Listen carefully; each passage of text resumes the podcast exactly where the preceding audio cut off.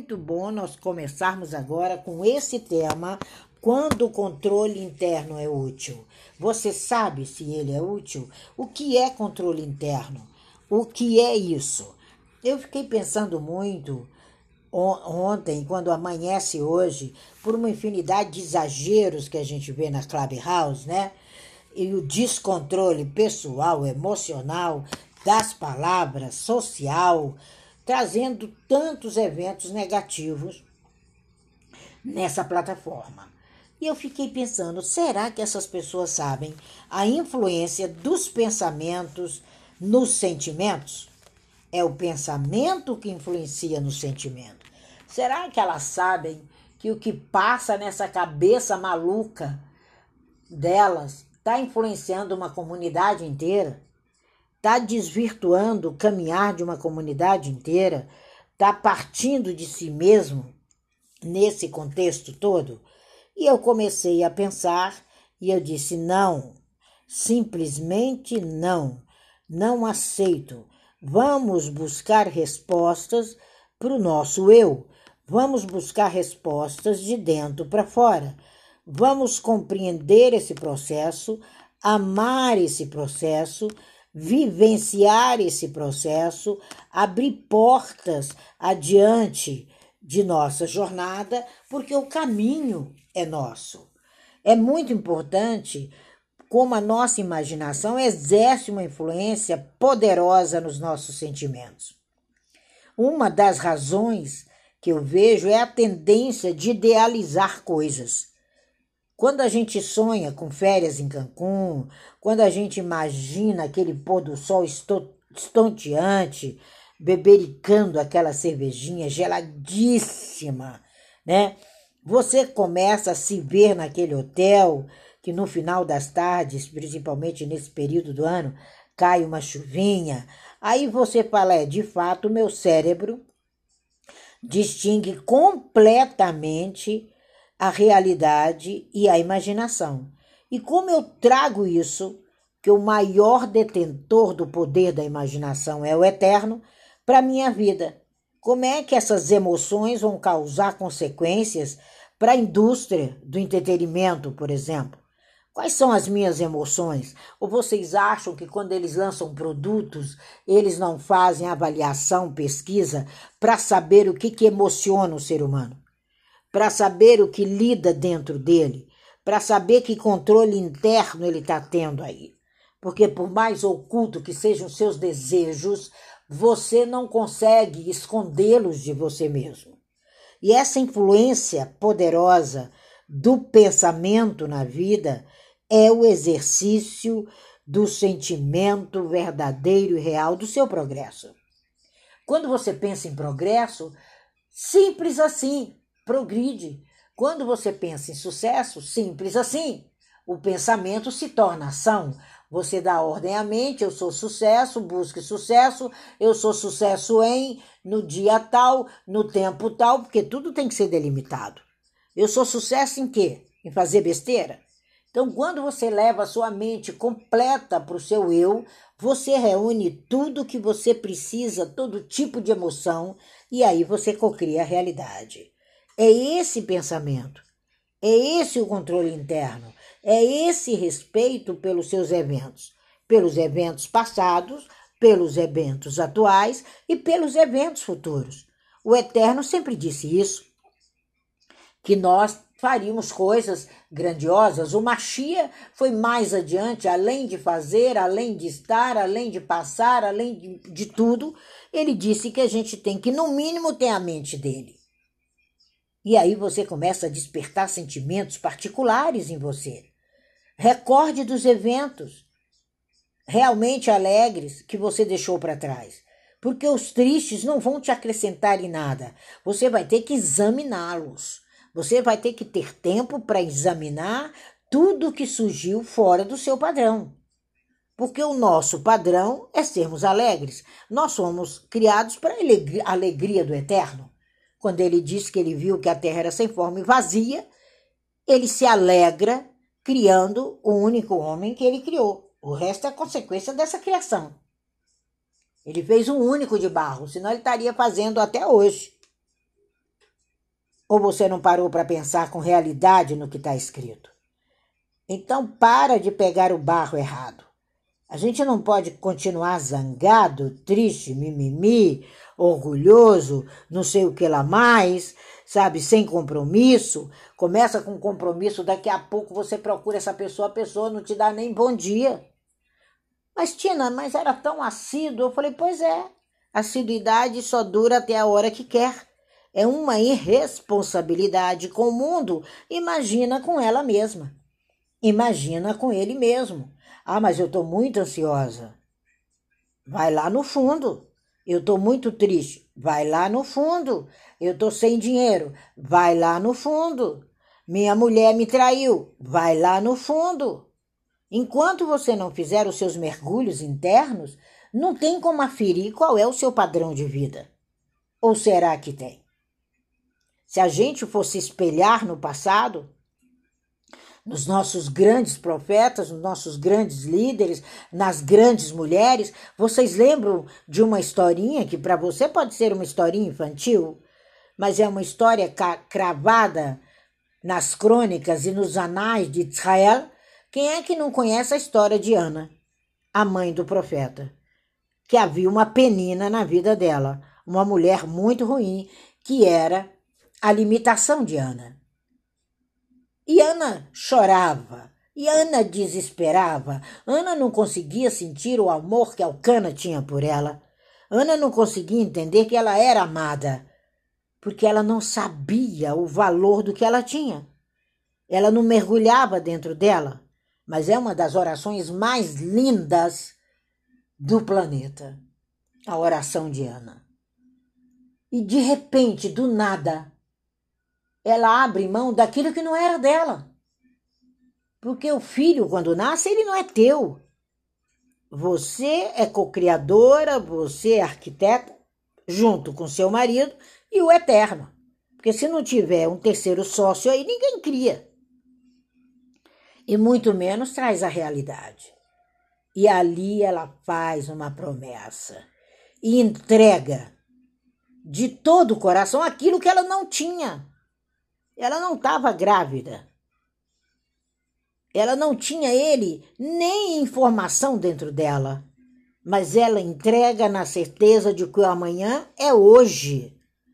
É essa certeza que a Kabbalah te dá todos os dias, e não o preconceito que você tem, que você estabelece enquanto preconceito disso ou daquilo.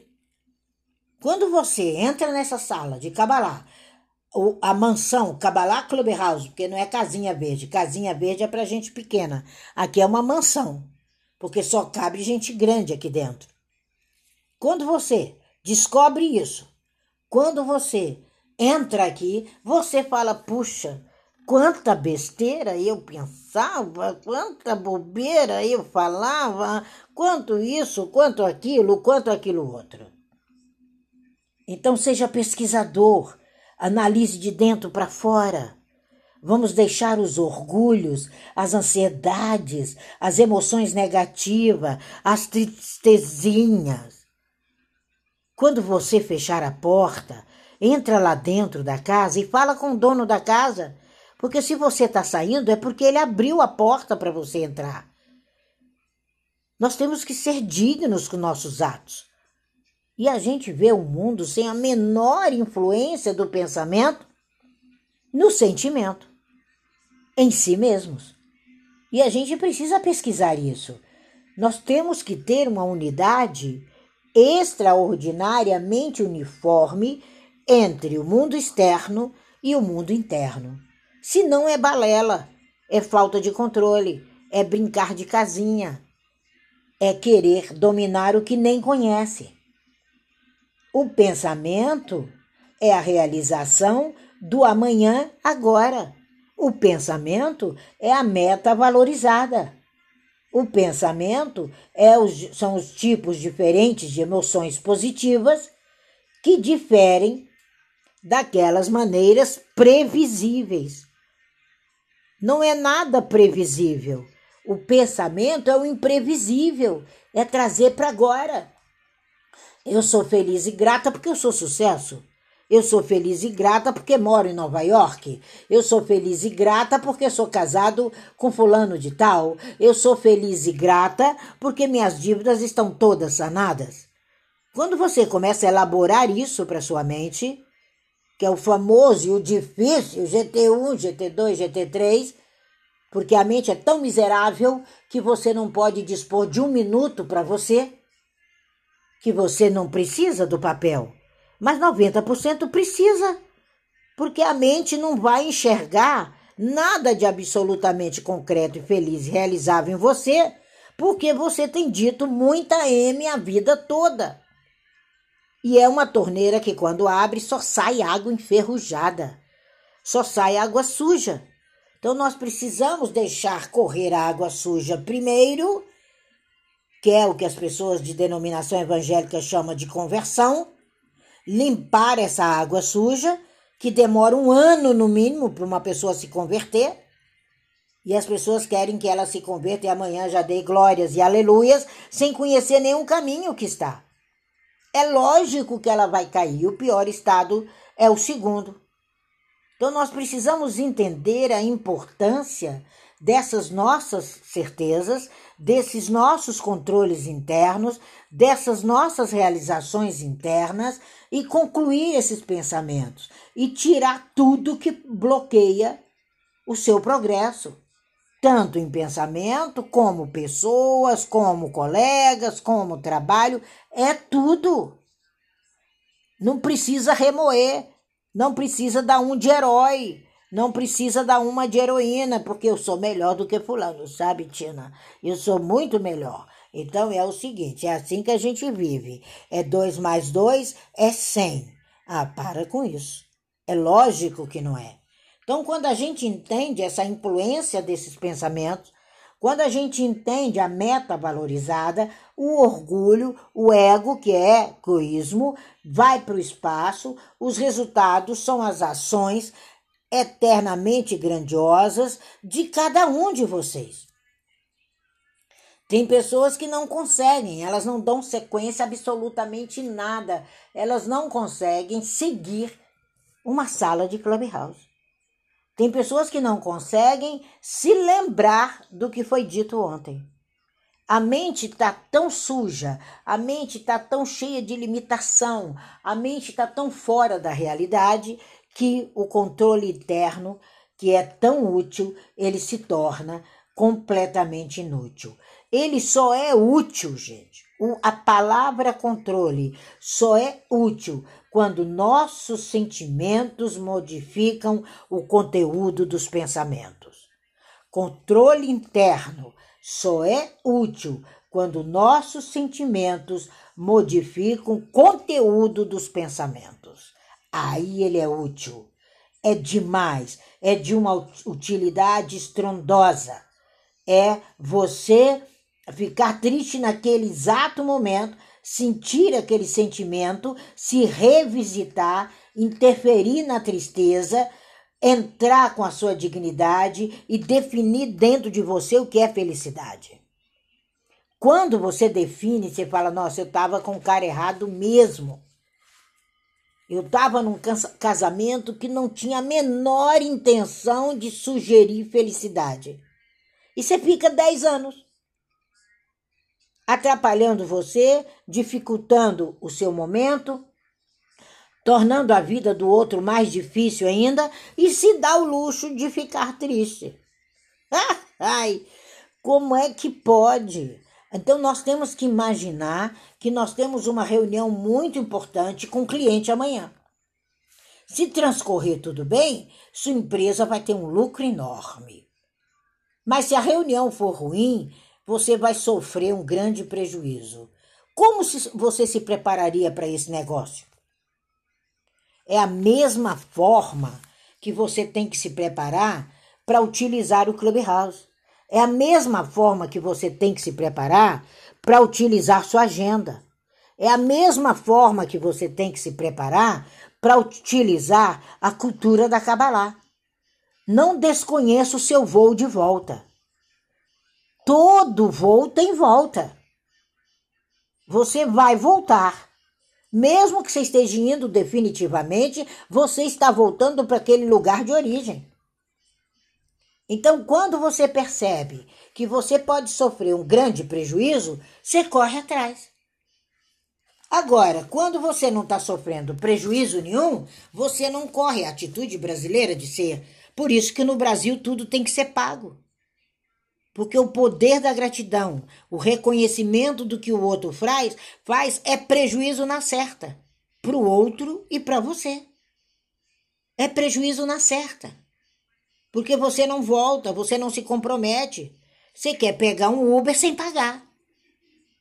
É esse o grande problema das pessoas que não se realizam. Ele chama o Uber e depois, quando termina, muito obrigado, beijinho no ombro, vai no mínimo levar uns tapas dentro do Uber. E tem pessoas que levam um tapa na hora que levanta até a hora que dorme, porque desconhecem a cidade de destino, desconhecem a parada de destino, desconhece a liberação de tudo que tem dentro de si. Então, nós precisamos desenvolver a capacidade, gente, de controlar nossos pensamentos e nossos sentimentos. É uma capacidade que a gente chama de controle interno. Desenvolver esse controle interno é um instrumento importante na sua caixinha de ferramentas. Todos nós temos uma caixa de ferramentas. E nós precisamos dessa caixa. Nós precisamos desenvolver essa caixa. Nós precisamos de foco. Quando você tem esse controle interno, você assume a responsabilidade pela sua felicidade. É isso. É assumir. Eu faça chuva, faça sol, eu estou aqui, passando a mensagem da Kabbalah. Eu assumi a responsabilidade interna de levar a felicidade da Kabbalah no Clubhouse, independente de você estar aqui ou não. Por quê? Porque as pessoas não têm esse controle interno, elas não têm compromisso. Tem gente que pinga em tudo quanto é sala, procurando, procurando, procurando, procurando e não acha nada. Porque a agulha preciosa está dentro de você. A agulha de sucesso está dentro de você. É você que precisa ser sucesso. É você que precisa pôr para fora o que você tem dentro. Nós não somos mais crianças de dois anos. E vocês viram ontem um experimento feito na universidade na América com crianças de dois a cinco anos. E nós mostramos para vocês o que, que teve uma criança que fez. Ela comeu as guloseimas de um jeito que quase que todo mundo teve que bater tapinha costas. Imagina o processo de egoísmo, de, de sugação, de vampirismo da mãe em cima daquela criança. São aquelas mães vampiras. Esse filho é meu, né? E domina aquela criatura até 100 anos. Ontem eu atendi uma pessoa assim. O domínio é tão grande que eu não sabia como contar para ela. E eu estava sem palavras.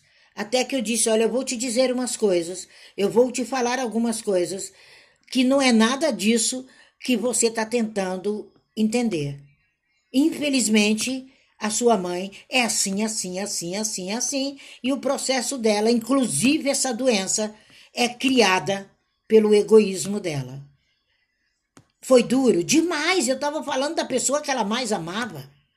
Foi mais duro para que eu falasse do que ela, que simplesmente me disse: Tina, tem um mês que o médico me disse isso. Que essa doença é criação da mente dela.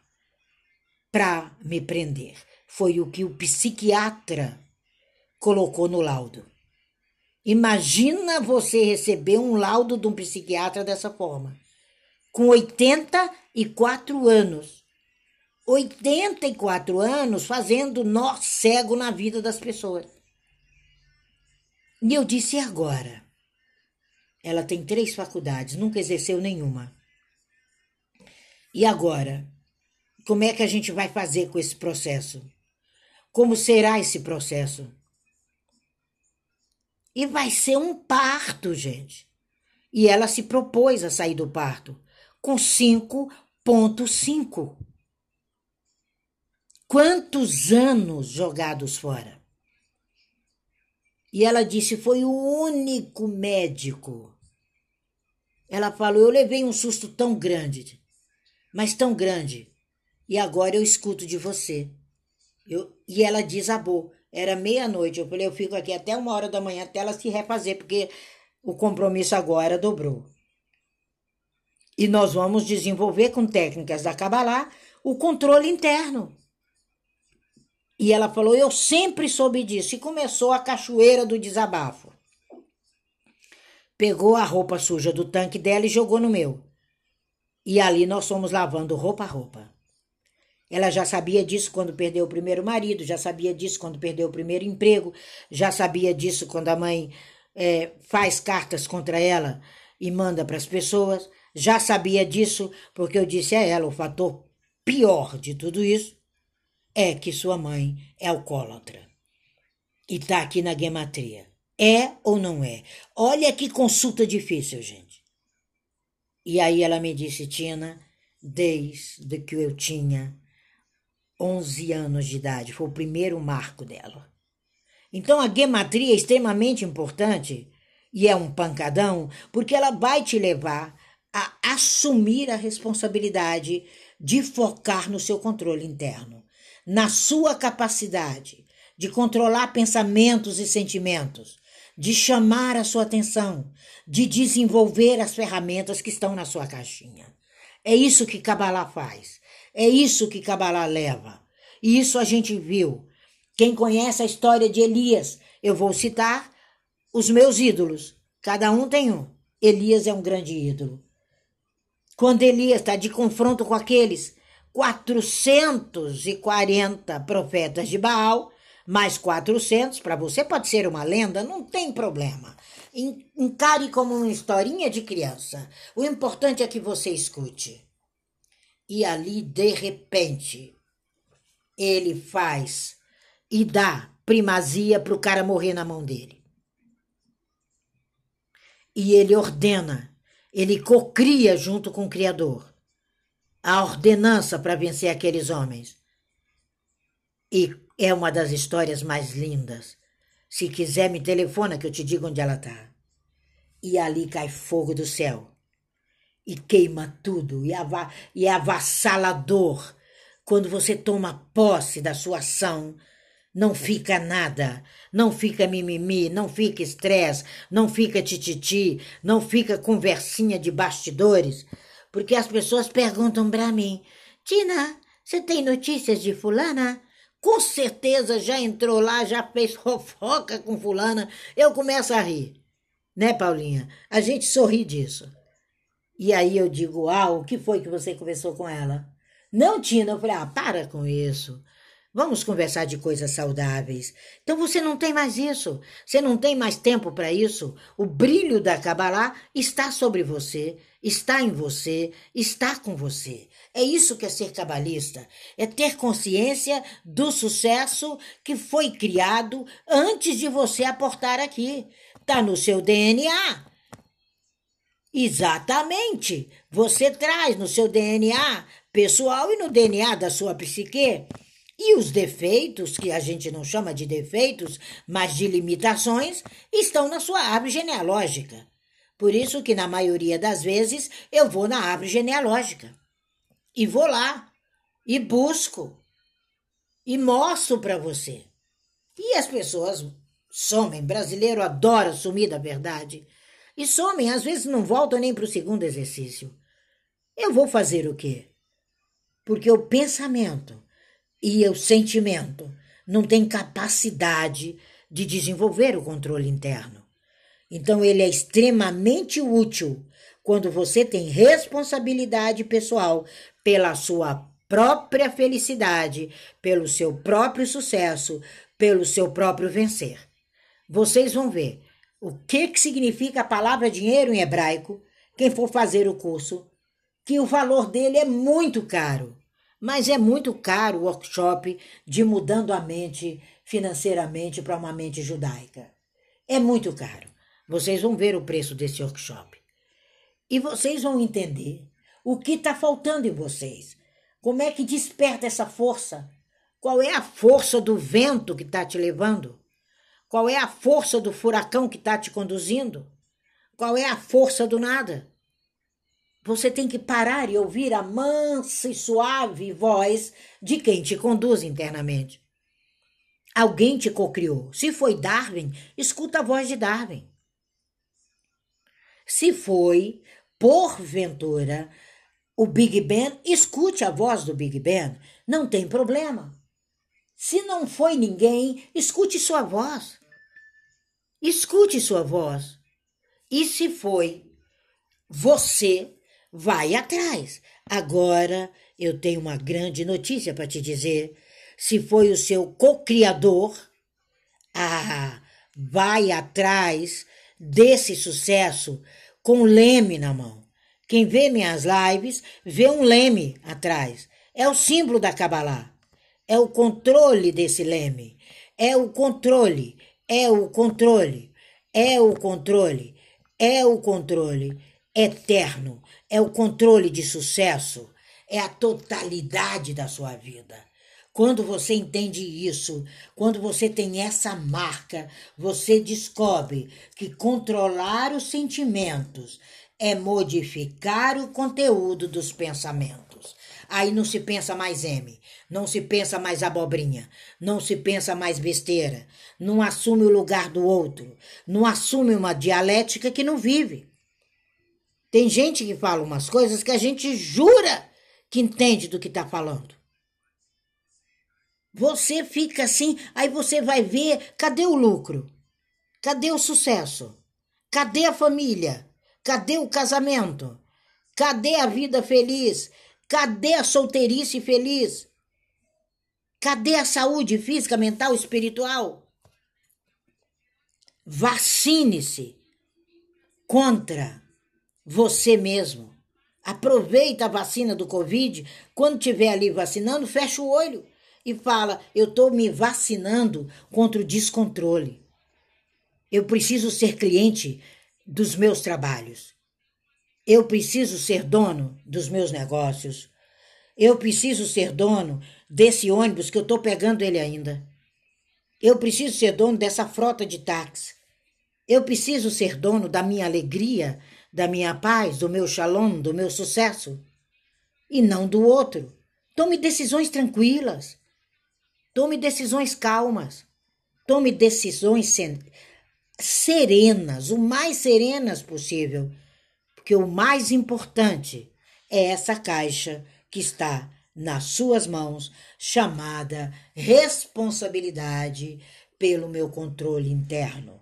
É isso que é controle interno para Kabbalah.